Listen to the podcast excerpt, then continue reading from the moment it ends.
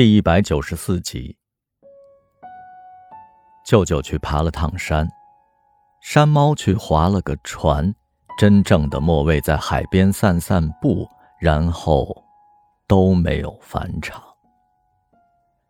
生命是一件上苍赐予的神秘礼物，却又可以随时被残酷剥夺。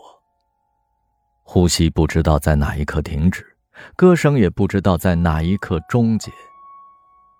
除了确信此时此刻他的脉搏在跳动，其他一切都是虚无。可这种鸠占鹊巢的荒谬方式能持续多久呢？山猫的灵魂从何而来，又往何处去呢？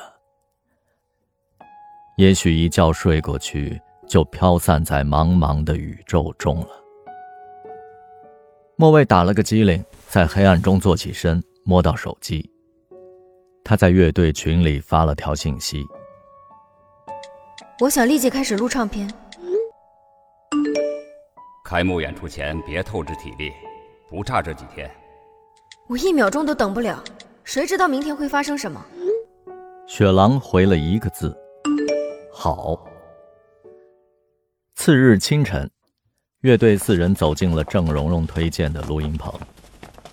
他们录的第一首歌就是《月》。以往的歌都是唱给听众的，可是在这个密闭的小屋里，莫卫唱给自己，唱给山猫的灵魂。他戴着耳机，闭着眼睛，在音乐里神游。他越来越欣赏自己的音色了，温柔、沧桑，而不失性感。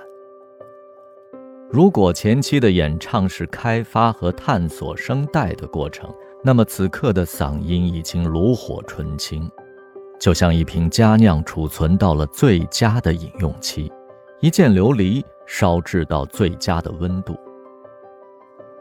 连续几天，莫卫不知疲倦，激情如岩浆迸发，每个细胞都在歌唱。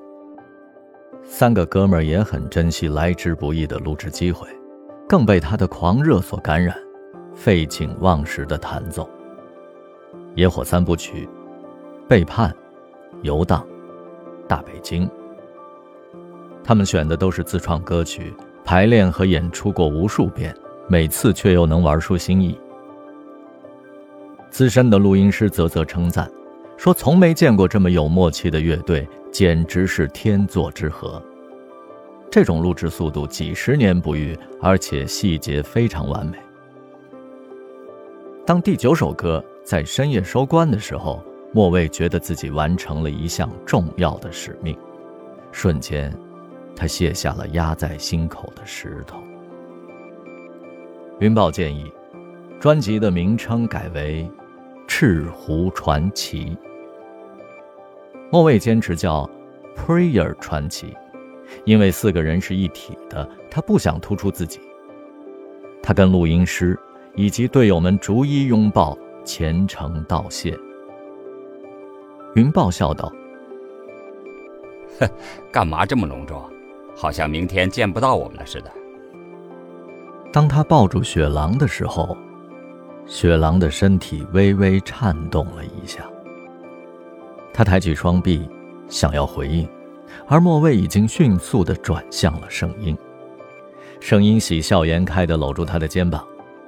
莫卫问道：“之前你说过，等办完纪念音乐会就退出乐队，现在有没有改变主意啊？”你重塑了 Prayer，我承认。我现在非常迷恋跟你们一起演奏，就像山猫在的时候一样。可是这转眼都奔三了，我不能总活在自己的梦幻世界里啊！我有爱的人，我要为他考虑。如果顺利的话，明年开春我就要去德国读书了。唉，曲终人散终有时，Prayer 是个短命的乐队，但我们留下了一张隽永的唱片。启动仪式的当天下午，演员们提前到了自助餐厅吃饭。云豹拿起盘子排进了取餐的队伍，只听圣音叫道：“哎，那不是二胡姑娘吗？”